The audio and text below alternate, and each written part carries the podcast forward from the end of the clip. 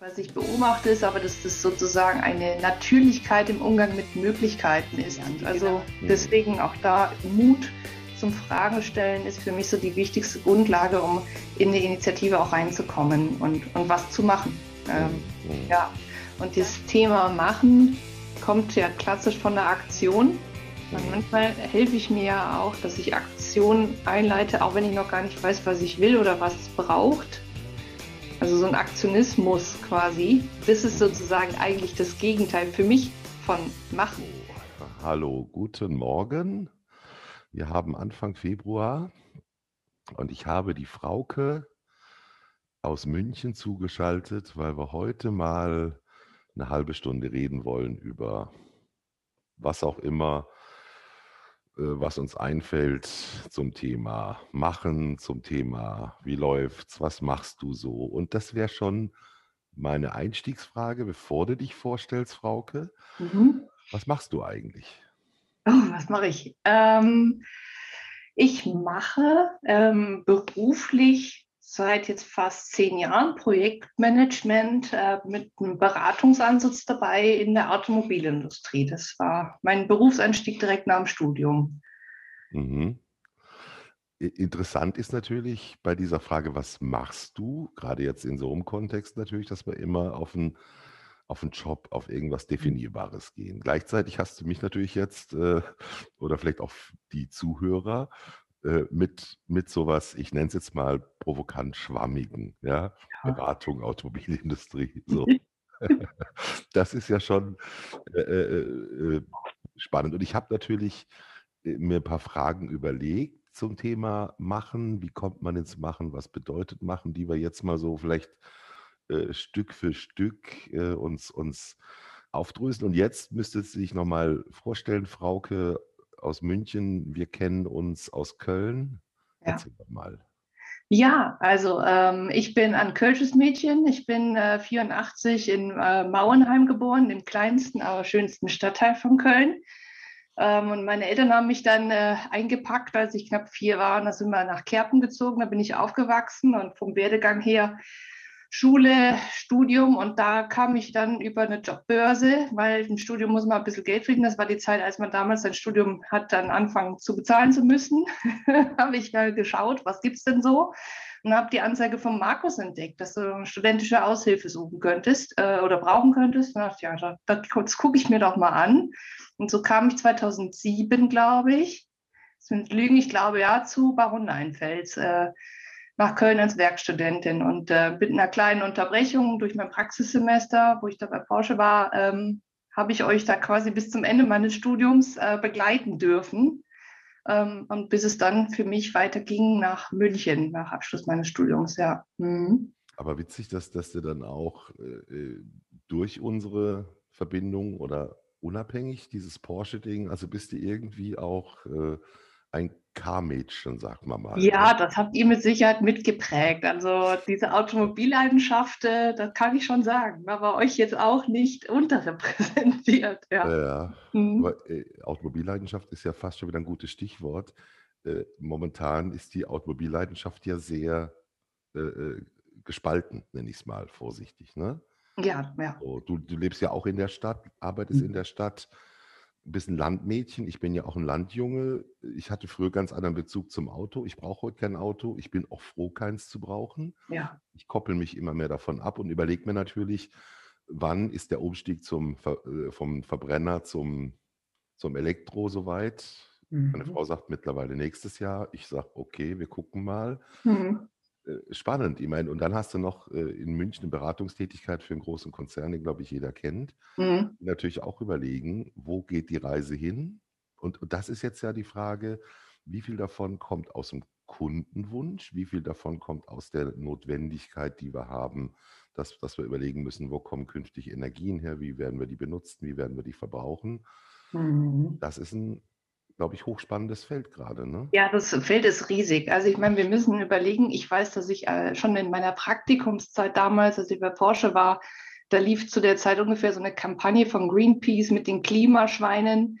äh, wo dann der Cayenne stigmatisiert wurde als das, äh, der größte äh, Umweltsünder, äh, vertreten für diese ganze Range der SUVs, die trotz allem, ich meine, wir haben es jetzt 2021, nach wie vor das Boom-Segment sind. Mhm. Also diese Riesenkarren werden ja nach wie vor extremst nachgefragt und auch bitte noch größer. Die Chinesen wollen auch alle noch einen haben und auch bitte noch größer am besten. Es gibt ja äh, riesen Rolls-Royce, SUV und so weiter, der Cullinan und sowas, wo man sich denkt, Wahnsinn, das ist ein Panzer auf vier Rädern eigentlich. Woher kommt denn so ein Bedürfnis auf der einen Seite, auf der anderen Seite dieses riesen Umweltbewusstsein, wo die jungen Leute auf die Straßen gehen und demonstrieren? Ich meine, wir haben vielleicht jetzt durch Corona auch alle Fridays for Future vergessen, aber die Kinder, die machen ja auch was. Die nehmen die Verantwortung an und sagen, das ist die Welt, in der wir äh, unser Leben gestalten wollen und so, so machen wir es jetzt bitte nicht weiter. Mhm.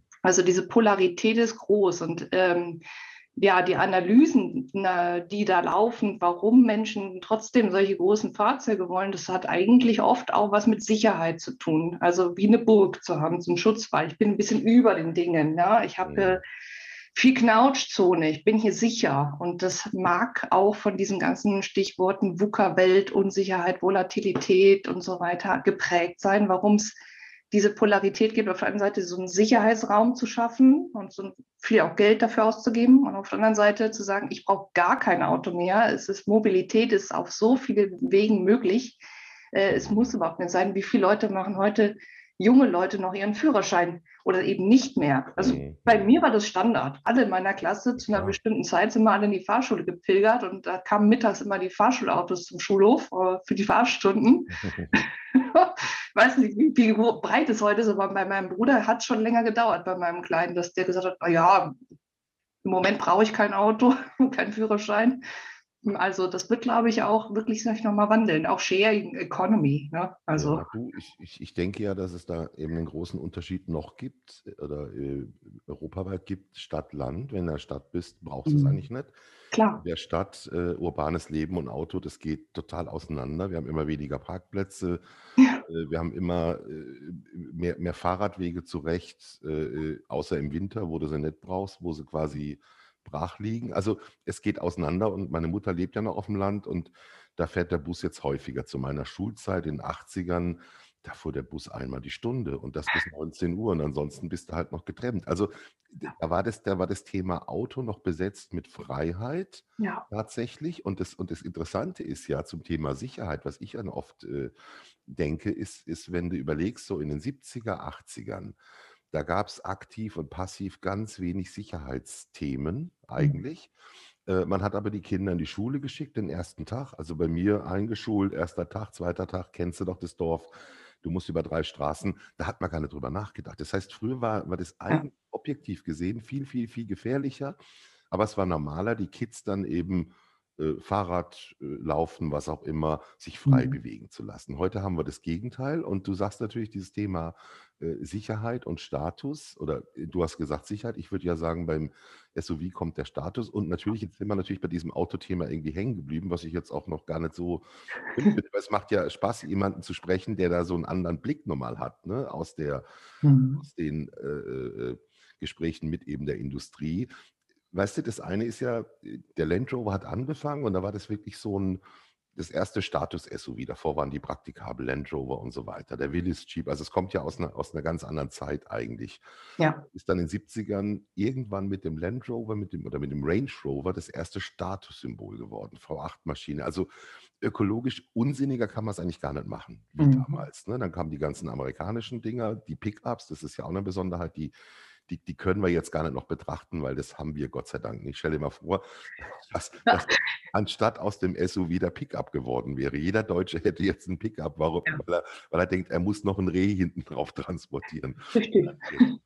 Das ist echt äh, äh sehr, sehr spannend. Aber nochmal zurück zu diesem Stadt-Land. Das ist halt leider noch so, dass die Infrastruktur äh, äh, öffentlicher Nahverkehr immer noch halt schwierig ist und dass Leute auf ein Auto angewiesen sind. Ja. Und dann ja. natürlich die Frage ist, was will man? Aber du hast was anderes gesagt, was ich jetzt ja äh, noch interessant finde. Die Jugend, ähm, die Jugend hat einen ganz anderen Bezug zum Auto. Wir haben das mal gemacht vor zwei Jahren mit einem Hersteller, wo wir halt auch so Kids äh, hinten reingesetzt haben, gefragt haben für interne Zwecke und eigentlich eher in, in eine andere Richtung. Aber es ging halt auch eben um das Thema Mobilität und so weiter. Und das Spannendste war, dass, dass dieser Begriff, den, den du noch kennst, mit Auto verbindet man Freiheit ja. und, und Unabhängigkeit, der kam da von keinem der sieben Kinder im Alter zwischen, Entschuldigung, zwischen acht und, und, und 13 Jahren, kam nie das Thema Freiheit. Da kam nur Convenience, Bequemlichkeit. Ja, dann, mhm. wenn ich ein Auto hätte, müsste ich dann die Endhaltestelle, wenn meine Kinder zu den Großeltern fahren, könnten sie den Rest quasi mit dem Auto fahren. Also müssten sie diese, diese Strecke, die, die nicht 500 Meter sind. Also wenn, dann, dann geht es nur um, um Bequemlichkeit. Das heißt, wir entwickeln uns in so eine faule Gesellschaft, in so eine bequeme Gesellschaft, vermeintlich sichere Gesellschaft. Äh, und, und, und dieser, dieser Ursprungskern, flexibel zu sein, unabhängig zu sein, geht in den Hintergrund. Und auf der anderen Seite aber auch, und das sehe ich halt auch mittlerweile, äh, weißt du, in der jetzigen Phase, wo die Kids ja auch so ein bisschen, ich sage, sind eingesperrt, aber ich, ich doch, ich sage mal eingesperrt hm. sind, kommt natürlich irgendwann der Punkt, und ich hatte das gerade witzigerweise vorgestern in so einem Film ähm, von Michael Caine, My Generation, über London der 60er Jahre wo er mittendrin war. Also kann ich sehr, sehr empfehlen, weil das, das drückt dieses Lebensgefühl unglaublich aus. Und das Spannende dabei ist nämlich, diese Musik, die, diese, diese Mode, äh, Vidal Sassoon, die, die Frisuren, äh, mhm. die, die, die, die Zeitschriften, die Kunst hatten riesigen äh, äh, Boom gehabt damals, eben um eine Abgrenzung maximal zu haben von den Eltern. Mhm. Ja? So. Und, und das ist was, wo ich jetzt noch gestern mit einem Freund drüber diskutiert habe, der den Film nicht kennt, wo ich sage, guck dir den mal an, weil ich glaube, dass das ein Bild ist, was wir nach Corona haben könnten, dass die Jugendlichen was machen mit der neuen Freiheit. Wir können wieder, wir dürfen wieder, wir sind wieder connected, wir dürfen uns treffen, wir dürfen reisen, wir können und so weiter, dass damit was entsteht, was was zum Beispiel auch und rückblickend auf diese My Generation, aus diesem ganzen Thema wurden Riesenindustrien, Musikindustrie, Modeindustrie. Plötzlich war die Jugend Hauptzielgruppe. Mhm. Gab es da vorher nicht quasi. Weißt du, für Jugendliche gab es gab was für Kinder, es gab was für Erwachsene und irgendwann hast du äh, aus den Kinderklamotten hast du die Anzüge gemacht. Und, und eine Jugendmode gab es ja nie mhm. weltweit in den 60ern. Und durch die Beatles und durch diese ganzen Sachen, durch die äh, Mary Quant, glaube ich, der, der Minirock wurde erfunden und es war die maximale Provokation. Aber es, es war mehr als nur eine Jugendkultur, es sind daraus ganze Industrien entstanden. Ja. Und das ist jetzt mal interessant zu überlegen, was wäre denn das, was, was wir uns noch gar nicht vorstellen können, was sicherlich aber passieren wird, weil die Jugend, und das ist jetzt ja der schöne Teil, äh, äh ich glaube, die haben beides. Die wollen ihr, ihr, ihr Erlebnis haben, die, die wollen sich erfahren, die wollen neue Dinge machen, die wollen auch Grenzen, die wir noch haben, ich noch mehr wie du in meinem Alter, überwinden und werden dann neue Dinge machen. Und das Spannende ist, glaube ich, dass da was passieren wird und was entstehen wird, was wir uns noch gar nicht vorstellen können. Ja, ja. Also das muss ich ehrlich sagen, bin ich auch neugierig. Und ich meine, ja, Mitte 30 habe ich auch den Eindruck, ich habe eine Teenager-Patentochter und äh, die hält mich dann ein bisschen auf dem Laufenden, was heute junge Leute haben. Die hat mich aufgeklärt, Facebook ist alt und äh, mhm. Instagram ist jetzt eigentlich auch schon, äh, schon fast wieder out und so. Naja, okay, naja, gut. Aber diese, diese Gedanken oder was sie leitet, ähm, die jungen Menschen, ist, ist für mich also auch schon ein gewisser Bereich weit entfernt. Ähm, was ich beobachte, ist aber, dass das sozusagen eine Natürlichkeit im Umgang mit Möglichkeiten ist, die die Generation hat, die nochmal ein ganz anderes Level hat als die Möglichkeiten, die ich hatte als junger Mensch. Also da war schon immerhin auch der Appell, schau, du bist jetzt in Kerpen aufgewachsen, es gibt mehr als die Uni Köln, guck dich doch mal um in der Welt, äh, was gibt es sonst noch? Ihr könnt euch mal von der Heimscholle wegtrauen. Und ein paar haben das auch schon gemacht, aber weiß Gott noch nicht alle. Und ich glaube, heute ist es für junge Leute auch durch Digitalisierung, ich könnte mir vorstellen, das ist überhaupt kein Problem, da steht in der Zukunft in fernen Ländern zu studieren, ohne das Heimatland zu verlassen dass es virtuelle ähm, Möglichkeiten von Ausbildung, Weiterbildung gibt, äh, internationale Projektteams, die zusammenarbeiten, sich miteinander kurz schließen und wahrscheinlich auch die Dauer von solchen ähm, Connections kürzer wird. Also die Zyklen von Beziehungen vielleicht sich verringern. Mhm. Wie soll ich das sagen? In der Community deiner, meiner Generation ist man im Dorf aufgewachsen. Man kann seine Leute, ob man sie leiden konnte oder nicht, das war halt die Community, man kannte sich. Man mhm. blieb ja auch da. Jetzt mhm. sucht man sich halt seine Peer Groups raus, was natürlich auch durch diese ganzen Algorithmentechnologien ja auch gefördert wird, dass ich mir nur noch die Peer Groups suche, die in ähnlichen Interessensgebieten wie ich unterwegs sind. Mhm. Und äh, da gibt es ja eigentlich dann auch wieder keine Grenzen. Das ist ja interessant. Also darüber habe ich noch gar nicht nachgedacht, dass man künftig quasi sagen kann, ich studiere in Hongkong, obwohl ich eigentlich in Köln bin. Mhm. Da würde ich, da ich jetzt ja blöd fragen, was habe ich denn dann davon, dass mhm. ich in der englischen Vorlesung lese in Hongkong, um später aber auch nicht den Vorteil zu haben, diese Stadt genießen oder erleben zu können. Ja. Das, ist, das ist ja total interessant. Also du hast es eben genannt und den Begriff kannte ich nicht, dieses mit den Möglichkeiten quasi noch, noch offener umzugehen. Wie hast du es genannt? Das ja. fand ich jetzt einen, einen, guten, einen guten Begriff irgendwie. Ja, also Sie haben zumindest ein deutlich breiteres Spektrum an Möglichkeiten noch mehr und eine Natürlichkeit im Umgang damit. Also Okay, du hast gesagt, Natürlichkeit ja. im Umgang mit den Möglichkeiten. Ja. Ja. Das, ist, das ist ein ziemlich äh, äh, guter, cooler Begriff, finde ich. Mhm. Dass, dass die natürlich, ich meine, du, äh, selbst deine Generation, du bist ja quasi im Internet auch aufgewachsen, oder? Ja, Wenn gerade so, ja. Für, für mich gab es das ja quasi erst in den Mitte der 90er und ich habe das damals auch tatsächlich das erste Mal mir angeguckt und habe gedacht, das ist ja wie eine, wie eine Wochenzeitschrift, das ist so ein, so ein Käseblättchen, was man dabei legt. Das war ja völlig unattraktiv zu Anfang. Ja. Also, als ich mir zum ersten Mal, wir kommen wieder auf Automotive, die Opel-Webseite 95 angeguckt habe, ich gedacht, der braucht so was. Der ja. braucht so was, so ein weißes Paper, so ein schlechtes Word mit oh, ja. so Sachen und, und, und Mail. Mail war damals eben ein Faxersatz. Weißt du, da mhm. hat man mhm. gesagt, anstatt dass du jetzt eine Mail äh, eine Fax schickst, wo ganz groß noch Fax stand, kennst du auch noch, wo Fax noch, es ist, kam aus dem Fax, aber es musste noch ganz groß draufstehen, Fax. Ja. Damit es beim Abheften ja. äh, quasi noch, noch als, ah, das haben die gefaxt und wir hatten irgendwann mal im DIN A4, ich glaube, wir hatten 40 Punkt oben Fax stehen, wo ich sagte, Leute, das brauchen wir eigentlich nicht. Das sieht jeder durch die Empfangsdinger und dass es irgendwie ein Fax ist. Ne? Ja. Sehr, sehr, sehr, sehr interessant. Aber das ist schon spannend, diese, diese Generation. Also als du 84 geboren wurdest, hatte ich mein erstes Lehrjahr hinter mir quasi. Nee. Krass. Ja, du, und, und, und dann, dann liegen da halt 17 Jahre dazwischen oder ja, 17 Jahre dazwischen. Ähm, das Interessante, die trennen uns ja heute nicht mehr, ne? Nee. Äh, äh, heute trennt, trennt sich das ja nicht mehr, sondern heute wächst ja alles. Das ist ja dieses Thema. Wir haben ja eben drei Generationen, die, die Kids, wir, wir Eltern und unsere Großeltern, die ja wie wenige Generationen bisher so eng zusammen sind. Also mhm. äh, äh musikalisch, inhaltlich, äh, kulturell, politisch. Das ist echt schon interessant. Also dieses, der Jugend fehlt quasi auch dieser Antipunkt, ne? sagt meine Frau oft. Irgendwie, unsere Kinder, die sind ja mit, mit den allerwenigsten Sachen kann meine Tochter mich äh, quasi auf die Palme bringen und sagt, das verstehe ich nicht. Und das sind jetzt TikToks, sind es ja nicht mal, weil dann ist es halt nur Getanze. Mhm. Weißt du, das finde ich nämlich gut. Jetzt sind wir nämlich wieder bei diesem, bei diesem Lieblingsthema von mir, bei dem Machen, äh, dass heute 14-Jährige, die können Handlettering. Also wirklich mit einem Stift, ne, mit diesen ja. äh, Dingern. Früher haben wir Kalligrafie gesagt, heute nennt man es Handlettering. Die, die, die tanzen weiter, die, die stellen sich da, die, die, und das ist sowas, was ich sehr, sehr gut finde, weil ich glaube auch, dass mit dieser Generation auch eine, und das ist auch wichtig, mein Gefühl ist, da kommt eine wesentlich kreativere Generation auf uns zu, als wir das zum Teil waren.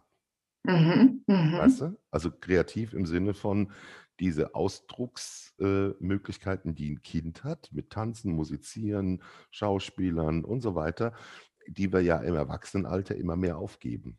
Ja. In, in, in, so eine, in so eine vermeintliche Seriosität übergleiten lassen und dann, mhm. dann mal noch einen Witz erzählen, aber das war's dann schon, weißt du? Oder aufhören, äh, Musik zu hören. Aber ich glaube, du hast immer noch mit Musik einen, einen Draht, oder? Also tatsächlich musizieren oder mit Instrument gar nicht mehr. Ähm, das Singen habe ich im Chor auch irgendwann eingestellt, weil sich die, die, die Übungszeiten leider ein bisschen mit Arbeitszeiten überschnitten haben. Aber nichtsdestoweniger ist Musik einfach ein, ein steter Begleiter. Also das ist ja auch was, was ich bei euch im Büro immer genossen habe. Es gab immer Raum für Musik und für Töne, ähm, für Austausch. Ja, und äh, da ähm, ist auch, finde ich, Kultur beheimatet und Verbindung. Also das stelle ich auch immer mal wieder fest. Man kann sich noch so fremd sein in Themen oder in Einstellungen, aber mit, miteinander musizieren oder Musik Hören mhm. äh, kann auch wieder unheimlich verbinden. Und ähm, ich habe auch festgestellt, ich habe zuletzt äh, auch durch diese Corona-Phase gedacht, was kann man machen, um sich so selber runterzubringen. Gerade in der Anfangsphase war ich doch nervös und habe äh, gehört von sogenannten Healing Sounds, also von Musiktonfolgen, die angeblich einen beruhigenden Einfluss aufs Nervensystem haben sollen. Und ich muss sagen, für mich hat es was gebracht. Ne? Also, dass ich da zumindest mir den Eindruck machen konnte, ich kann mir jetzt hier selber eine Beruhigung irgendwo verschaffen, um, um mich nicht zu nervös zu machen durch Nachrichten oder mhm. Unwägbarkeiten, die noch alle so offen sind. Äh, und Musik ist, ist da immer noch Wahnsinn. Also ähm, sehr wichtig. Sollte auch immer Raum finden. Ich glaube auch in Schulen und Kindergärten und allem. Mhm. Ja gut, das, das Musische in Schulen, ja, da halte ich mich jetzt mal zurück als äh, Musikkonsument erster Güte und ich bin ja kein, ich kann ja leider kein Instrument. Meine, die Mathilda hat jetzt tatsächlich ein Klavier da stehen, ein richtiges. Schön. Und ich finde, ich war sehr äh, äh, äh, zwiegespalten bei dieser Mechanik, bei diesem Instrument, bei diesem Oldtimer Baujahr 80, 81. Mhm äh, wo ich dachte so, boah. Aber der, der und, und, das Interessante war, dass der Verkäufer äh, uns, äh, also ein, ein, Profi, aber ein guter Profi, also keiner, der die irgendwie, sondern der hat einfach irgendwann gesagt, wissen Sie, der Unterschied ist folgender, wenn Sie ein Piano kaufen, dann drücken Sie die Tasten und dann kommt da ein Ton, aber das ist nicht Ihr Ton. Und wenn Sie beim Klavier runterdrücken, dann kommt die ganze Mechanik, dann erzeugen Sie diesen Ton. Mhm. Und das, das, hat mich total überzeugt, wo ich sagte, wie geil. so, du haust drauf und dann macht das Ding was irgendwie. Ja. Und ich finde das auch total magic. Äh, ich habe dann auch so ein paar Sachen überlegt. Ich kann auch Freude schöner Götterfunken, zumindest das Ding kann ich mittlerweile.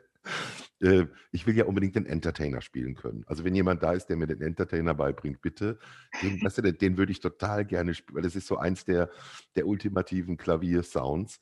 Äh, aber witzig ist halt dieses Ding, Oktoberfest kennst du auch, klar. Bis, wie lange mhm. bist du in München? Zwölf Jahre? Ja, nee, dann bald zehn. Bald zehn. Bald zehn. So, mhm. Oktoberfest hast du sicherlich auch gemacht und irgendwann spielen die halt kölsche Musik, ne? Ja. Viva Bavaria, ich bin ja beinahe ausgerastet. Das heißt Kolonia. Wer singt denn hier Bavaria? Gibt es da Viva Bavaria mittlerweile? Ja. Echt? Ja.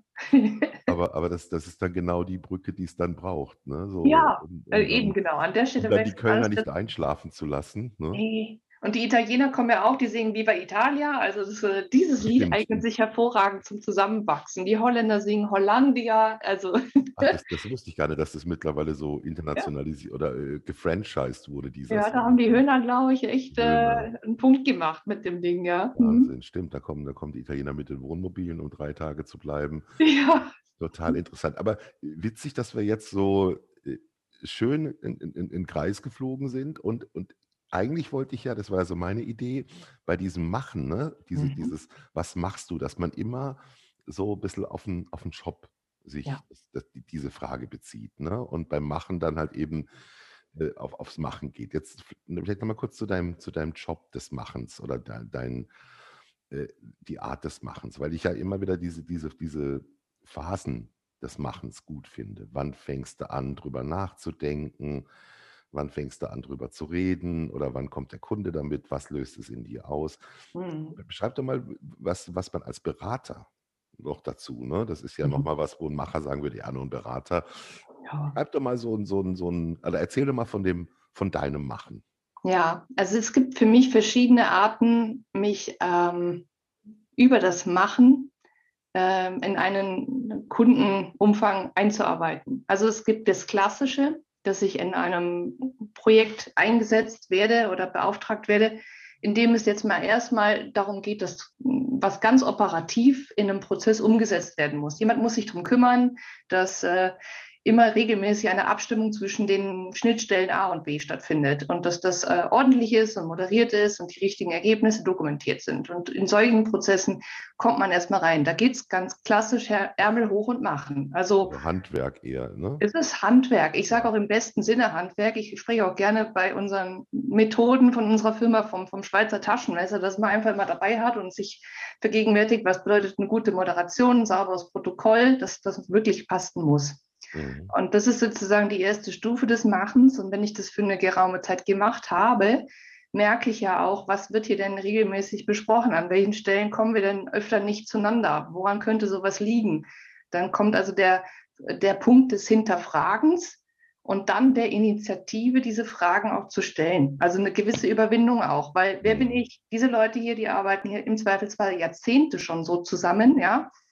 An welcher Stelle komme ich dann und stelle jetzt hier diese Frage, obwohl ich ja gerade erst ein paar Wochen dabei bin. Mhm. Da äh, zahlt im Endeffekt auch ein die Erfahrung, die durch das Machen aus der Vergangenheit gewonnen wurde. Das Vertrauen, es kann ja nicht so schlimm sein und eine Frage zu stellen, die im Zweifelsfall plausibel beantwortet wird, habe ich auch wieder was gelernt. Also mhm. deswegen auch da Mut zum Fragen stellen ist für mich so die wichtigste Grundlage, um in die Initiative auch reinzukommen und, und was zu machen. Ähm, mhm. Ja, und dann ergeben sich oft eigentlich auch wieder spannende abgeleitete Themen. Entweder sagt jemand, ja, das ist schon ein Punkt, da haben wir öfter mal drüber gesprochen, aber so richtig will das auch niemand anfassen, weil es liegt nicht ganz eindeutig an der einen oder anderen Stelle. Mhm. Und äh, die Angst davor, dann sowas zu verantworten, was dann andere Stellen wieder betrifft, ist im Endeffekt das klassische Modell, warum es Dienstleister wie uns überhaupt gibt. Das ist nämlich ein großer Vorteil, wenn ich genau solche heiklen Themen jemand externem geben kann. Schau doch mal drauf. Ihr seid unvoreingenommen. Ihr habt sowas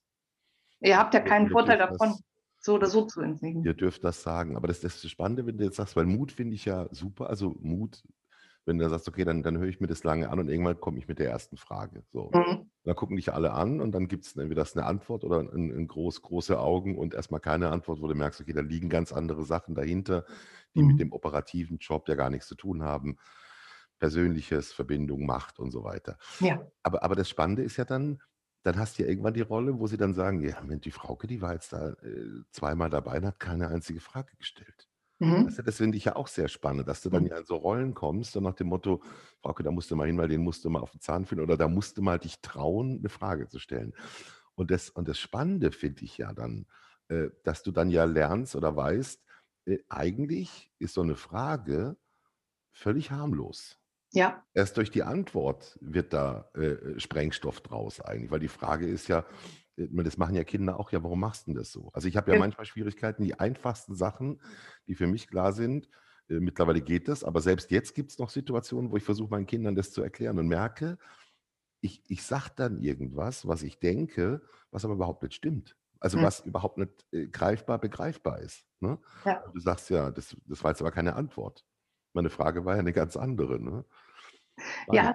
Und, und, und das ist dann eben, ich sag mal, das ist dann, für dich ist es Brainwork, ist es äh, Beziehungsarbeit, ist es, du bist ja ein Sozialar, du bist ja quasi Unternehmerberater, sind ja Sozialarbeiter der Unternehmen, wenn man so will, ne?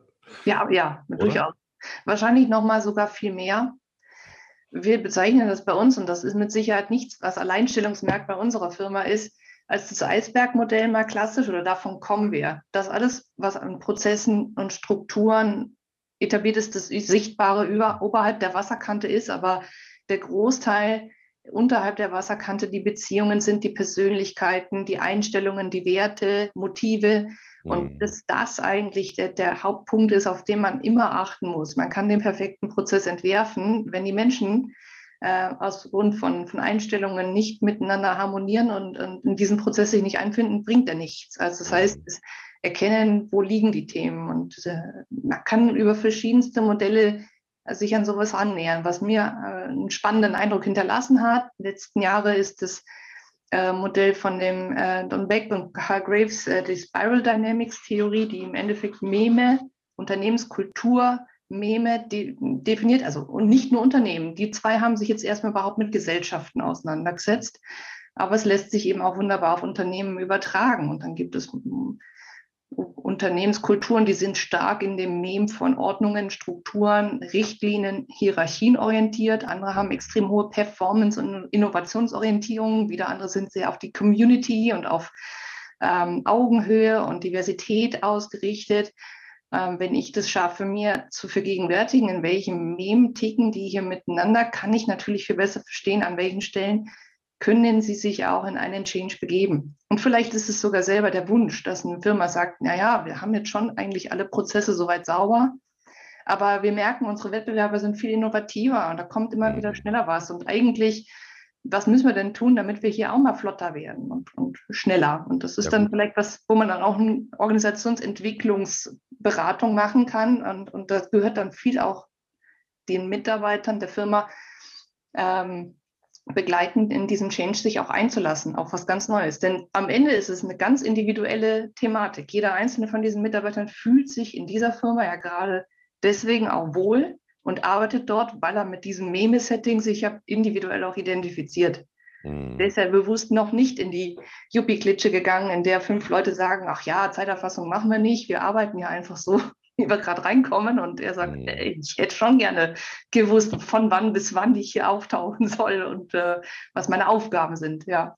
Aber das hat sich ja auch geändert. Also mhm. Netflix hat es ja 2010 mal irgendwann gehabt, dieses Thema Zeit, Zeiterfassung, Anwesenheit und gesagt, bis zu 28 Tage reichst du keinen Urlaub ein, du machst deinen Job, das Ding läuft, das Projekt ist erfolgreich. Mehr wollen mhm. wir nicht von dir. Wie du es machst, ist uns relativ egal. Und mhm. dazu kam ja diese, finde ich, die allerbeste Aussage war nämlich dann nicht, liebe Mitarbeiter, macht das so, sondern da stand eben auch noch drin, und die Führung hat es bitte vorzuleben. Das ist der Knallersatz. Weißt du, nicht nur, ja, macht ihr mal. Und, und natürlich ist es so, dass du, dass du denkst, was du jetzt sagst mit den Memes, Sicherheit, Ordnung, Stabilität, da denkst du an die Old Economy. Mhm. Bei dem ganzen anderen Social denkst du an so Startups und so weiter. Mhm. Aber so einfach, so einfach ist es ja nicht. Und das Thema Veränderung geht ja, geht ja tiefer in dieses ganze Thema zu sagen, ja, wir, wir verändern ja auch bedingt gerne. Menschen mhm. verändern ja gerne, aber bitte nicht zu viel und bitte nicht von außen. Ja. Das ist ja, ja immer ne, dieses Beispiel, wenn ich zu dir sage, pass mal auf, jetzt bist du so 15 Jahre bei Baron Leinfels, du kriegst jetzt eine Gehaltserhöhung und ein neues Auto, dann wärst du zwar sehr happy und würdest sagen, toll, mhm. du würdest aber irgendwie denken, was stimmt denn da nicht? Mhm. Weil hättest du dir nur eins von beiden erstritten oder erstritten, erkämpft oder, oder dafür plädiert und gesagt, hör mal, können wir mal vielleicht über ein neues Auto nachdenken oder über ein Upgrade beim, bei der Fahrzeugklasse, da hättest du da was selber verändert und hättest einen viel größeren Wert damit. Ne? Und ja. natürlich, und, und was ich ja total spannend finde, was uns ja momentan auch umtreibt, also uns alle, ist ja dieses äh, bei, bei, bei Unternehmungen, egal welchen Unternehmungen, ob es persönliche sind oder ob es jetzt Unternehmungen und Firmen und Konstrukte und was auch immer sind, äh, dass es ja immer dieses Erfinden, äh, Bewahren und Zerstören geben muss und geben ja. wird. So. Ja. Und das immer auch, und das immer bei meinem Lieblingsthema, die Klarheit zu haben, wo stehe ich denn gerade, was ja gar nicht so einfach ist für sich selber und für andere und vor allen Dingen für Organisationen, wenn man da von mehreren Menschen immer von, von Beziehungen, Geflechten, Organisationen spricht. Also dieses Erfinden, super. Bewahren, mhm. naja, also mhm. aus persönlicher Sicht. Zerstören, hm, äh, macht auch keiner wirklich keiner, aber irgendwann muss das ja zerstören. Ne? Das wollte ich gerade sagen. Das finde ich nämlich einen super wichtigen Aspekt. Es gibt dieses Konzept von Burning Bridges, heißt das, wenn mhm. ich äh, in den Change-Prozess reingehe. Also ja. reiße ich die Brücken hinter mir ab, dass es nicht einen Move zurückgibt in meine alte Sicherheit. Und wenn ich mir jetzt vorstelle, wie viele Unternehmen vielleicht gerade Anfang 2020 einen großen Change-Prozess gestartet haben mit ihren Mitarbeitern. Alle waren so, okay, ich bin committed, ich mache mit man reißt die Brücken ab und dann kommt eine weltweite Krise, mhm. in der mhm. sich eigentlich gefühlt und total nachvollziehbar jeder lieber auf das zurückziehen würde, wo er sagt, okay, pass mal auf, schön und gut, aber lass uns jetzt erstmal wieder das so machen, wo wir mhm. wissen, es funktioniert und wir kommen klar, ähm, dann hat, hat man da ja noch mal mehr Schwingung in diesem ganzen Konzept.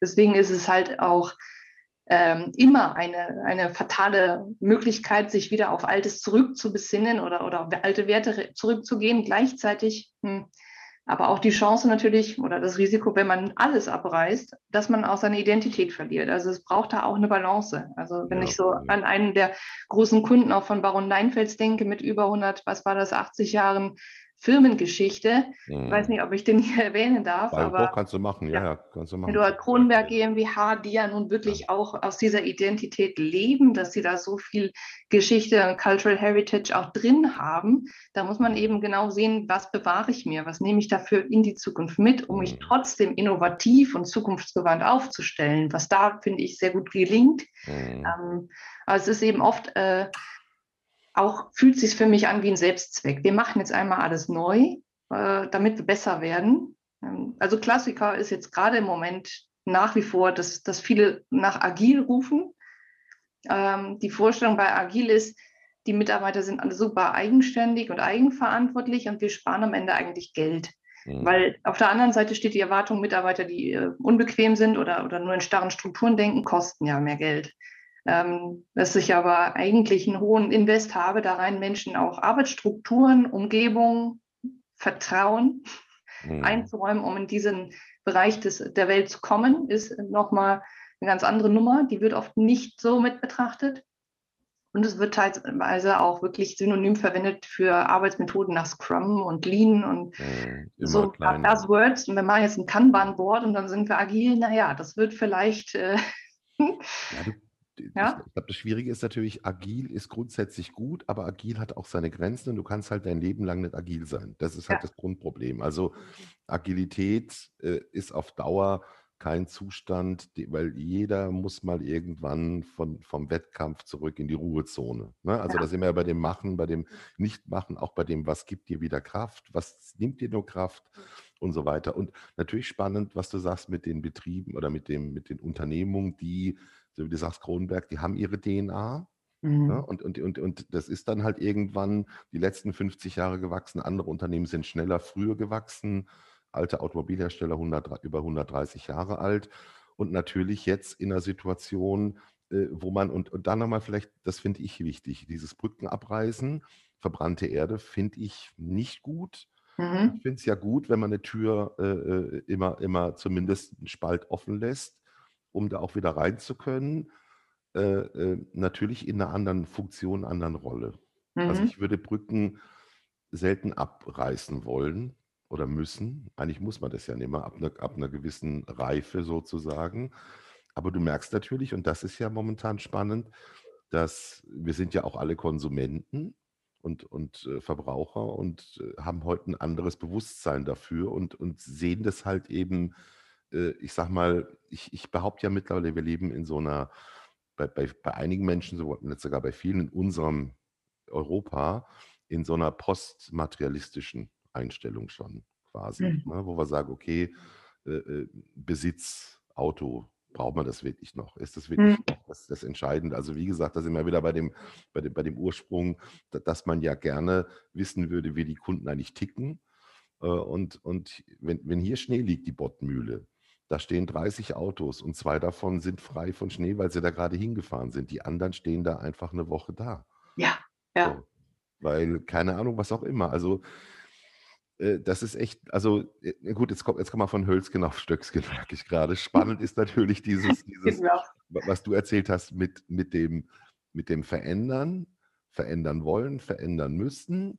Äh, und halt auch immer dieser Wunsch des Menschen nach Zugehörigkeit als, als größte äh, äh, Motivation sozusagen oder größte Sehnsucht und, und dann innerhalb von, von Organisationen, und, und da kennst du ja auch ganz viele Beispiele, dass es da immer auch diese Figuren gibt, die halt was polarisierender sind als andere, weil sie halt Dinge verändern. Und nur mit Erfindern schaffst du ja auch keinen Erfolg. Mhm. Du ja. brauchst ja irgendwann die Leute, die es machen, die, die Qualität, die Umsetzung, die Bewahrer. Ja. Und, und, und das Spannende ist natürlich, dass gerade dieses, dieses Zerstörerding momentan, es gibt ja einige Vorstände, die momentan viel zerstören. Hm. Okay, so. davon kommst du ja. Weißt du, und äh, das tut ja ganz weh, ne? Das tut ja sogar den Konsumenten weh, wo ich sage, wie. Also, ne, ich meine, Beispiel, GM sagt jetzt, für 2035 steigen wir vom Verbrenner aus, was ja Volvo schon gesagt hat, und andere Hersteller schon exekutieren sozusagen mit ihren, mit ihren Subbrands wie Polestar und so weiter. Mhm. Das ist echt ein hochspannendes Thema gerade und macht natürlich viele Leute, und das finde ich ja viel schlimmer, äh, Frauke, dass ich merke, dass es da eine große Unsicherheit gibt. Ja. Und die Unsicherheit gibt es nicht nur bei den Entwicklern, die gibt es auch im Markt, die gibt es durch, durch, durch alle. Und das finde ich eigentlich erschreckend. Ja, das also, ist eigentlich. Das ja Leute, ganz kurz noch, dass Leute, die vermeintlich für mich irgendwie im Sattel waren, jetzt von außen oder wie auch immer, plötzlich eine, eine Verunsicherung haben, egal auf welcher Hierarchie sie sind. Mhm. Finde ich erstaunlich. Mhm. Ja, dieses Durchschütteln der Welt durch solche Zyklen ähm, oder durch solche Wellen von, von Themen, die man vorher nicht auf dem Schirm hatte. Mhm. Ich glaube, diese Zyklen werden kleiner. Es gab interessanterweise gestern Abend auf Arte eine hochinteressante Dokumentation, den Namen müsste ich nochmal nachschauen, aber da wurde von einem Wissenschaftler abgeleitet, warum der, die Freigabe der ähm, ähm, des Handels mit Rohstoffen Mitte der 90er Jahre eigentlich dazu geführt hat, dass wir Weltwirtschaftskrisen, ähm, Bürgerkriege, ähm, Regime, die fallen und dergleichen mit all diesen Auswirkungen, äh, die dann global sich daraus ergeben in unserer vernetzten Welt, äh, erzeugt haben. Fand ich ganz spannend ähm, und, und leider auch bedrückend, weil durch den großen Reichtum der Vernetztheit unserer Welt hängen wir auch miteinander in dem Netz. Und an der einen Seite, wenn du an der einen Strippe ziehst, ziehst du gleichzeitig auf der ganz anderen Seite mit. Ja, hängt halt alles zusammen. Ja. Ähm, die äh, Möglichkeiten, in diesem Rahmen zu planen und langfristige Unternehmensstrategien zu entwickeln, sind heute, glaube ich, zwar noch da, man kann ja heute auch durch hochintelligente Software modellieren oder KI äh, einsetzen und dergleichen. Also Daten sind da, ne? das mhm. muss man auch mal mhm. sehen.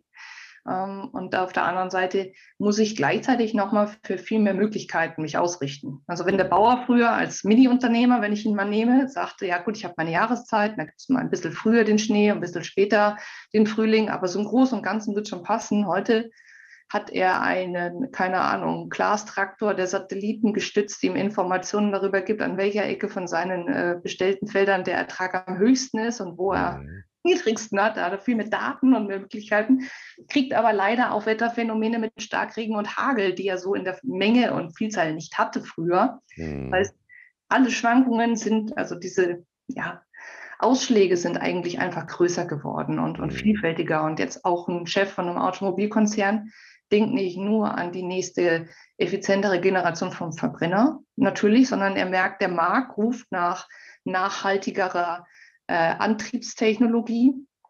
Die jetzt gerade opportunste ist die mit der Elektromobilität, wobei jeder weiß, was das für ein Dreck ist mit diesen Lithium-Ionen-Akkus und dem Anbau und dass das auch Werden, vom Carbon Footprint ja. muss man da mehrere hunderttausend Kilometer ja schon irgendwo geschafft haben, um da wieder in den grünen Bereich zu kommen. Mhm mal abgesehen von der Entsorgung von dem Zeug, weiß ich nicht. Das weiß also, man nicht. Restwerte, es sind noch viele ja. Sachen jetzt unklar. Aber, aber Frauke, du, du hast jetzt eine Sache, die, die ich ja interessant finde und die auch äh, knifflig ist, Langfristigkeit.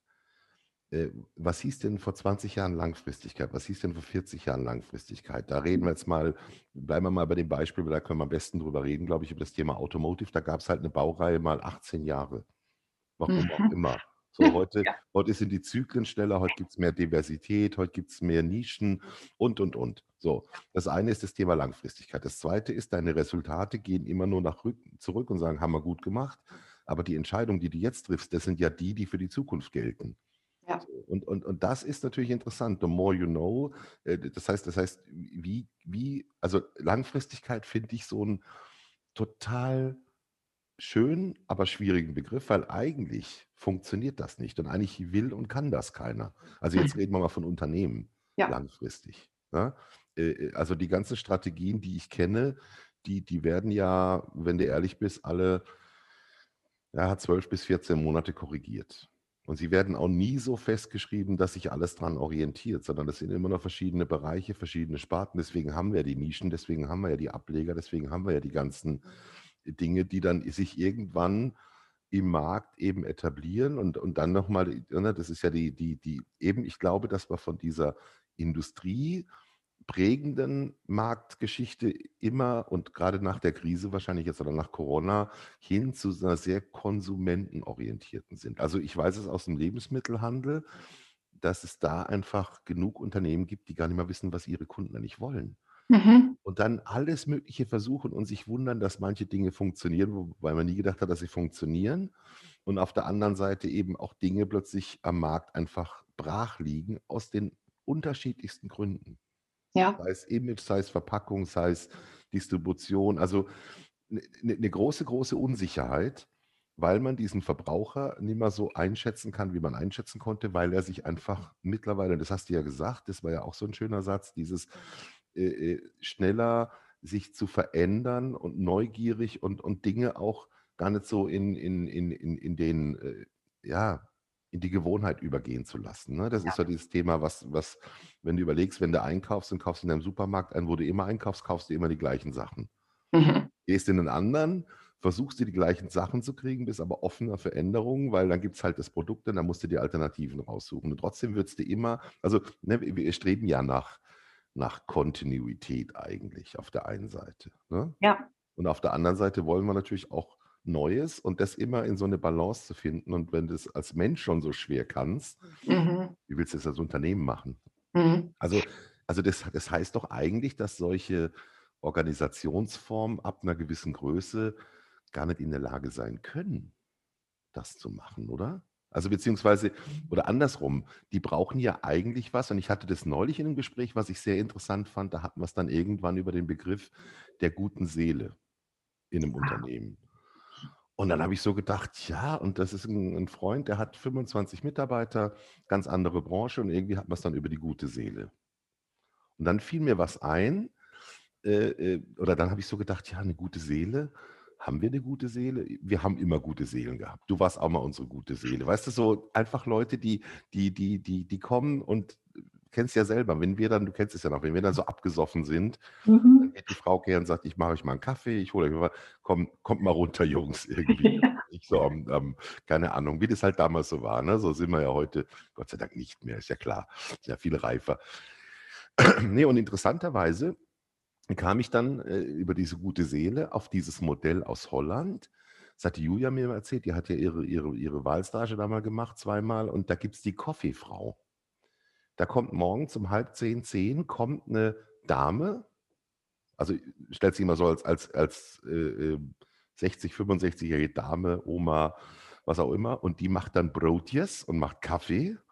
Und geht dann durchs Büro und bringt jedem sein Kaffee und sein Brotjes. Und weil sie dich gut kennt, weiß sie, du hast gerne Lachs mit Schmand oder du hast gerne. Mhm. So, und das finde ich, seit ich es gehört habe, 2099, finde ich das so geil. Und jetzt kam das wieder, wo ich sagte, sowas müsste man eigentlich etablieren. Und du brauchst eigentlich in jedem, und das ist ja so ein bisschen, in jedem Team, also ich kenne ja einige Unternehmensteams mit so 10, 12, 15 Leuten. Eigentlich gab es in den meisten immer eine gute Seele. Mhm. So. Äh, weißt du, das, das, und die gute Seele ist ja nicht nur die alte Oma, das kann ja alles möglich sein. Aber das geht in manchen Teams leider verloren. Und eigentlich müsstest du diesen Begriff oder diese Funktion, ne? Äh, die Entwicklungsabteilung Motoren BMW sucht ihre gute Seele. Werbung unter. Finde ich, find ich geil. Finde ich total geil. Ja. Finde ich also nicht wegen der Vollbeschäftigung, sondern weil es genau das im Prinzip manchmal braucht. Das ist, äh, glaube ich, eins der aller, allerwichtigsten Motive und auch eins der mein Gefühl größten Sehnsuchtspunkte dessen, was Arbeitnehmer heute erfahren, wird ja. hier als Mensch gesehen, gewertschätzt oder gilt nur mein Output, mein Ergebnis? Und äh, interessiert es jemand, ich, ich finde es immer interessant, äh, ob in Organisationen es üblich ist, dass sich gegenseitig zum Geburtstag gratuliert wird oder bringt jemand einen Kuchen mit, wenn er mhm. Geburtstag hat oder sowas. Das ist, finde ich, immer so ein ganz spannender Gradmesser zu dem, zu der Bereitschaft der Menschen, Zugewandtheit da auch den Raum zu geben. Und ähm, oder ob es dann wirklich nur darum geht, ja, sorry, die, die Leistungsperformance, die passt nicht und schau mal, dass du nächstes, nächstes Quartal besser wirst oder sowas, ne? Oder wie kannst du noch effizienter werden? Geh mal in das und das Training und das so. Also da dieser, dieser Grad an sich umeinander kümmern, würde ich sagen, folgt irgendwo eher einem Trend auch dieses, das zu individualisieren. Also wie komme ich, wie ich lese besser. Es ist gerade verschwurbelt, glaube ich. Ich, ich, weiß, was du meinst mit, mit, ja. dem, mit dem. Du kommst in ein Team, dann einer Geburtstag und du weißt es, du kommst in eine Sitzung oder in ein mhm. Treffen und, und, und, und du merkst, da hat noch keiner drauf reagiert, da wird noch keiner reagieren, da bringt weder er selber einen Kuchen mit oder eine andere. Es gibt ja bei uns immer die Situation, dass manche halt lieber backen als die anderen. Ne? Mhm. Und, und dann, äh, aber es gibt immer einen Kuchen, du weißt, das ist so, ja, da wird gesammelt, da wird geguckt, da wird sich vorher irgendwie Gedanken gemacht. Und das ist ein guter Gradmesser. Also der, der Gradmesser, die Vorstufe zur, zur guten Seele ist quasi der Geburtstagskuchen. Ja, ja. Das ist eigentlich so ein guter Gradmesser. Und mir fallen wenige Teams ein, wo es den nicht gibt. Mir fällt eigentlich momentan keins ein, Gott sei Dank. Mhm. So. Mhm. Aber klar, ich meine, und, und, und auf der anderen Seite, weißt du, das ist ja auch ein Generationsding, tatsächlich. So, und, und die neuen Generationen, sind ja im Prinzip, also das kennst du ja auch, dass dann Leute gehen jetzt, das habe ich jetzt erlebt, äh, äh langjähriger Kunde, 18 Jahre dabei und plötzlich fehlt da eine ganz, ganz wichtige Funktion, Figur, mhm. macht Platz für Neues. Und, und dann ist es wahnsinnig schwierig, in so Fußstapfen zu treten. Und natürlich muss man das anders machen. Natürlich wird das dann anders gemacht, aber es fehlt dann halt so ein, ja, so, so eine Figur, das ist auch jemand, der, der war auch immer umstritten in gewissen Stellen, aber der hat immer dafür gesorgt, dass das alles zusammenhält. Und ja, ich finde das total spannend. Und wie gesagt, äh, ich, ich würde ja am liebsten eine Agentur aufmachen für, wir vermieten gute Seelen für Unternehmen. Finde ich total, finde ich echt eine, eine, ne, weißt du so, und, und das sind ja Sachen, die, die wachsen, die, die entstehen so. Du stellst ja niemanden deswegen ein, aber es kommt halt on top mit dazu. Ne? Und das mal so ein bisschen, äh, wie nennt man es denn, äh, zu professionalisieren. Statt einer Putzfrau eine gute Seele. Mhm, Oder wie mhm. die Holländer halt die Kaffeefrau haben. Und das zu dieser Kultur eben in Kantors, in Büros und so weiter dazugehört. Finde ich, find ich geil, finde ich großartig. Ne? Ja, ja. Also ich glaube, was wichtig ist, dass man vielleicht noch schaut, wir haben ja die eine Seite sind die Unternehmen, in denen Menschen arbeiten, festangestellt und ihre, ihre Tätigkeit tun, die verändern sich vielleicht mal, gehen vom Marketing zum After Sales oder zum Vertrieb oder sonst was, ne, aber sind so im Großen und Ganzen, bleiben sich ihr und ihrem, ihrer Firma treu. Dann haben wir noch so diese andere Sicht, was ich glaube, was wächst, sind diese projektbezogenen Aufgaben. Also ich bin ja auch nur projektbezogen in immer wieder neuen Konstellationen. Es gibt Menschen, die behaupten, Berater werden die Leute, die chronisch beziehungsunfähig sind, weil sie sich immer wieder schön verdünnisieren können und wieder mhm. neu anfangen und immer nur den Honeymoon der ersten äh, Momente miteinander genießen können. Ich würde sagen, gut, da kann man länger drüber streiten, aber im Großen und Ganzen komme ich öfter wieder in ein neues Setting. Ich versuche äh, so schnell es geht, Vertrauen aufzubauen, eine Beziehung. Ein, ich, ich wende mich auch dem Menschen zu, nicht nur diesem Fachproblem. Mhm.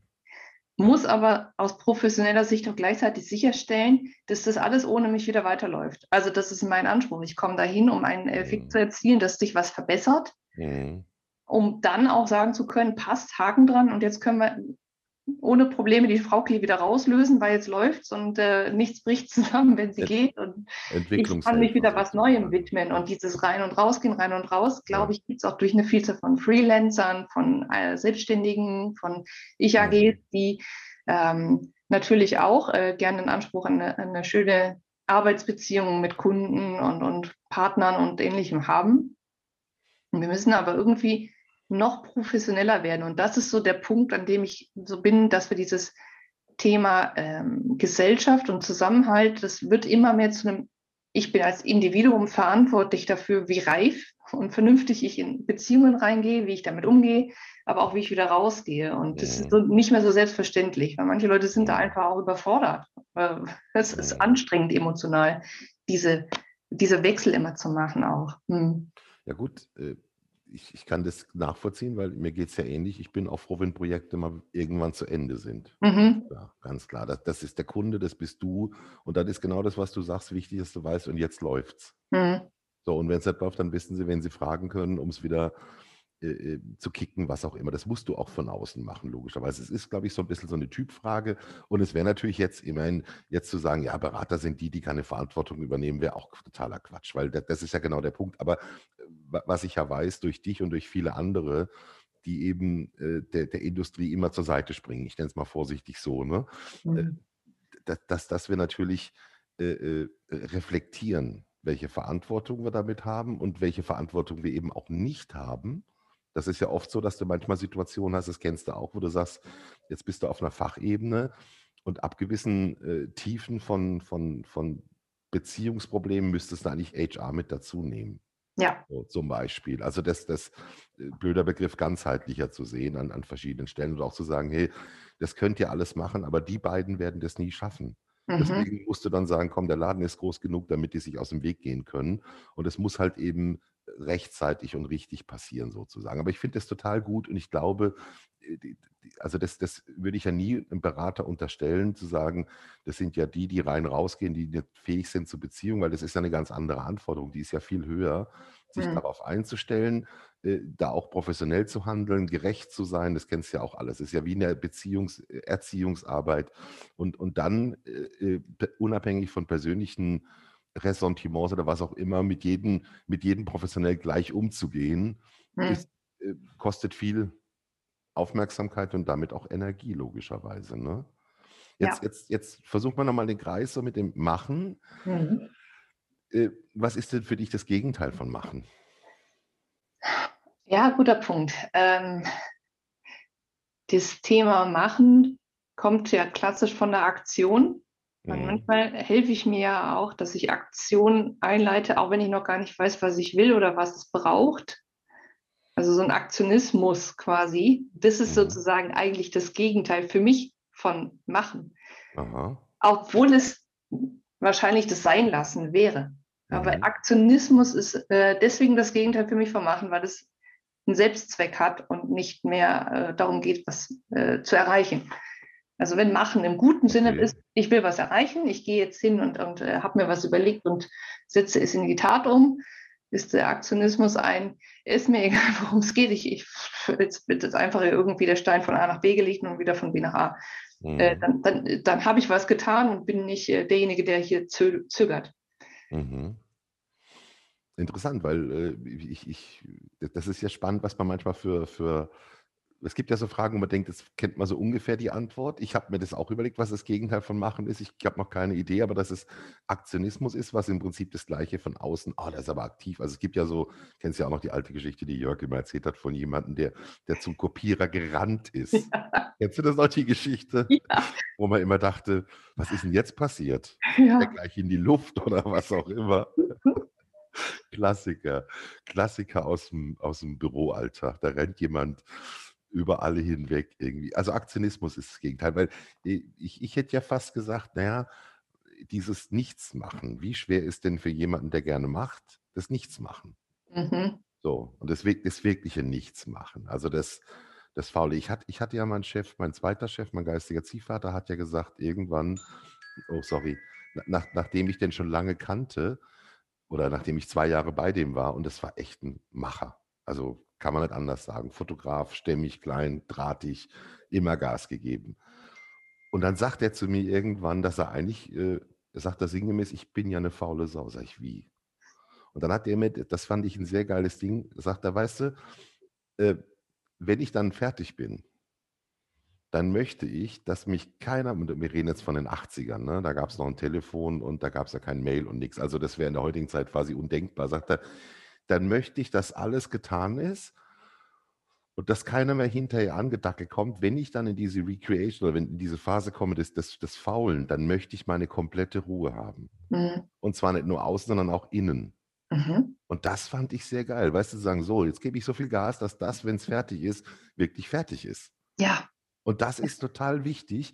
Und, und äh, ich schaffe das auch nicht immer. Also ich schaffe das manchmal, aber irgendwann, du kannst ja immer noch nach, weißt du, für dich selber noch nachglühen sozusagen. Ja. Ne? Und, und du kennst es auch vielleicht, wenn du so ein ganz großes Ding hast, was Monate, Wochen, vielleicht sogar Jahre lang geht, wenn es dann irgendwann vorbei ist, da kommt natürlich das Machen in der Form von einem schwarzen Loch, was dich komplett verschlingt, ne? Wo du denkst, natürlich bin ich froh und dann kommt erstmal nichts. Ne? Das ist das Ausbrennen. Da muss man, also das ist, finde ich, so das Wichtigste, was ich auch als, als Führungskraft meinen Mitarbeitern zu vermitteln versuche. Der Punkt, an dem das für dich ungesund wird, den merkst du selber. Ich gucke mhm. drauf und denke, guck mal, hm, heute zehn Stunden, gestern zwölf, das ist jetzt, äh, denk mal dran, dass du dir deine Ruhepausen gönnst, aber ob du selber gerade sagst, sorry, ich bin gerade total im Flow, bei mir blubbt es gerade, ich, ich mag das jetzt gerade, oder ob der sagt, boah, ich gehe gerade eigentlich eh schon auf dem Zahnfleisch und habe vielleicht auch noch privat irgendwie wegen irgendwas Sorgen und das kommt jetzt alles übereinander. Das mhm. muss dieser Mitarbeiter ja selber melden oder zumindest signalisieren. Mhm. Und dann kann man auch Lösungen schaffen. Aber dieses sich trauen, das Bedürfnis wahrzunehmen und zu artikulieren nach, ich muss wieder auftanken, es braucht jetzt wieder eine Ruhephase. Mhm. Und die sich im Zweifel auch zu nehmen. Also bei uns ist es ja so, wir sind so in einem äh, Arbeitsmodell äh, frei, dass es sogar wichtig ist, das wirklich auch zu tun. Sich selber, jetzt gerade Homeoffice, die Mittagspause zu nehmen. Ja, ich kontrolliere nicht, ob jeder, jeder zu Hause jetzt sich wirklich auch mal eine Stunde von seinem PC weg traut oder das Handy mal in Flugmodus stellt oder sowas. Das, das kann ich gar nicht kontrollieren. Aber ich kann appellieren, tu es, weil dein Akku und deine Gesundheit ist das Wichtigste. Hm, hm. Also das eine ist dann das Machen, das zweite ist der Aktionismus und das dritte ist, dass man in so einer Dauerschleife ist, in so einer Dauerbelastung. Ja. Äh, du, aber das, das, das kenne ich ja auch, dass dann natürlich bei Beratern oder bei Leuten, die viel unterwegs sind, die Phase kenne ich auch, wo du dann ja eigentlich, und das ist ja auch das Gefährliche, überhaupt keine Probleme hast, weil du hast ja im Alltag nichts mehr zu tun. Mhm. So, du hast im Alltag nur noch zu tun, indem du sagst, okay, wo ist die nächste, äh, äh, wo kann ich jetzt heute Abend hier gut essen gehen? Also du mhm. kaufst ja alles nur noch, du kompensierst nur noch quasi alles, weil, weil im normalen Alltag, das hatte ich auch, da machst du dann nochmal, wenn es sein muss, ein Jahr keine Post mehr auf. Kenne ich genug Leute, inklusive mir, die das schon geschafft haben. Mhm. Weil es irgendwann einfach, wenn du es nur für andere machst, für dich ja keine Probleme gibt. Ne? Ja, das stimmt. Und da, und da eben dieses, äh, gut, dann nennen wir es Hamsterrad, ne? Und mhm. selbst wenn du weißt, es ist in zwei Wochen vorbei, ist natürlich die, die, ja, es ist ein ganz anderes Arbeiten wie in Unternehmen. Weißt du, da sind wir ja auch an dem, an dem Thema, glaube ich, da, da bist du dann, glaube ich, ganz ähnlich, wenn du dir vorstellst, jetzt nach wie vielen Jahren ein Unternehmen zu wechseln. Das wäre schon äh, so auf der einen Seite so ein Wunsch, oh, da ist mal Ruhe. Auf der anderen Seite würdest du wahrscheinlich auch dann nach zwei Wochen da irgendwie äh, äh mit dem Bohrhaut nach Hause gehen oder nee, Quatsch. Äh, kann man, nee, nee, nee.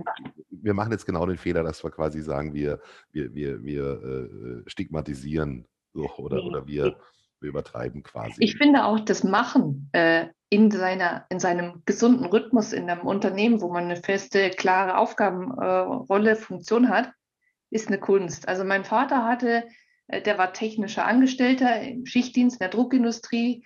Also der, der wusste, was auf ihn zukommt, ähm, wie er seinen Tag zu gestalten hat in der Arbeit und mhm. hatte da einen festen Rhythmus auch.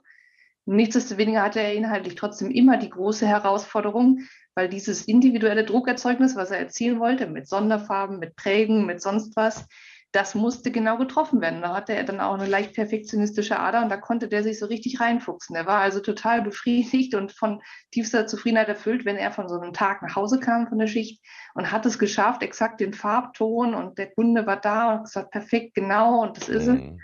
Das war für den Riesenantrieb und er sagte, das kommt aus der Erfahrung, aus dem Machen, aus dem Wiederholen. Also ein O-Ton von ihm, den ich nie vergessen werde, ist, jede Arbeit wird durch Wiederholung zu Kunst.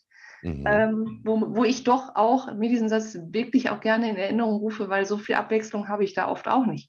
Auch mhm. ich habe sehr repetitive Dinge, die ich zu tun habe und ich weiß, es gehört jetzt dazu. Mhm. Fühlt sich jetzt gerade auch nicht so herausfordernd an jetzt, aber ich mache jede Woche diese Excel-Ausleitung und berichte dann die wichtigsten Kennzahlen und das hilft allen, dass es das gibt, ja, auch wenn ich es mhm. langweilig finde, aber es gehört jetzt dazu. Also machen ist manchmal auch das Durchhalten, die Disziplin. Und mhm. dafür habe ich auch viel Respekt. Mhm. Mhm. Ja gut, das ist, stimmt ja schon. Wir machen das, über das Machen reden wir aus dem Kontext der, ja, wie nennt man es denn? Freigeister würde ich es nicht mal nennen, aber wir haben natürlich, das, das ist schon interessant, äh, dass du da die Parallele auch hast, zu sagen, ich, ich bin nie so ganz lange in so einem, in so einer Dauerschleife drin, mhm. logischerweise. Ne? Und, und das ist eine, eine, äh, eine Typ- und eine Haltungsfrage logischerweise. Und es gibt genug Leute, die können es. Wenn ich so aufgewachsen wäre, könnte ich es wahrscheinlich auch. Ich bin halt irgendwie anders aufgewachsen. Was du eben auch sagtest am Anfang mit, mit so Peer Groups, selbst in den 80ern, äh, ich habe die, keine Ahnung, ohne es zu wollen, jedes Jahr gewechselt. Mhm. Das hat sich so ergeben aus den verschiedenen Konstellationen raus. Und äh, äh, da gibt es immer noch Leute, die aus den einzelnen Gruppen noch da sind und der Rest ist halt irgendwie auch wieder woanders. Äh, gestrandet und so weiter. Ne? Mhm. Ja, Mensch, Frauke, ich weiß gar nicht, wie lange haben wir denn jetzt? Eine Stunde, geil. Ja, Stündle. jetzt haben wir eine Stunde und äh, das, äh, äh, das hauen wir jetzt mal in die Welt. Mal gucken, was die Leute so sagen. Mal, ja, ich bin auch gespannt. Ja. Natürlich. Das ist echt lustig. Und das sind echt. Äh, äh willst du noch jemanden grüßen? Machst es mal wie in der klassischen Fernsehsendung. Willst du noch jemanden grüßen? Ich grüße. Ich grüße jetzt mal, wenn ich es äh, darf und über deine Plattform sicher auch die richtigen erreiche. Alle selbstständigen, kreativen Künstler, äh, Gastromenschen, die da sind und jetzt gerade ganz viel Mut und Kraft brauchen. Äh, ich sitze hier bequem in meinem Homeoffice. Ich habe so viel Respekt dafür, was ihr leistet und ich drücke die Daumen, dass es bald wieder aufwärts geht. Dann grüße ich natürlich meine Familie ganz lieb und äh, die Heimatstadt Köln und äh, die Baron Leinpfalz-Mannschaft natürlich auch nochmal von Herzen und schön, dass ihr immer noch an mich denkt. Ich denke auch gerne an euch. Super, super, Frauke. Schönes Schlusswort. Danke für deine Zeit. Danke auch. Und bis bald, meine Liebe. Bis Tschüssi. bald. Ciao. Tschüss.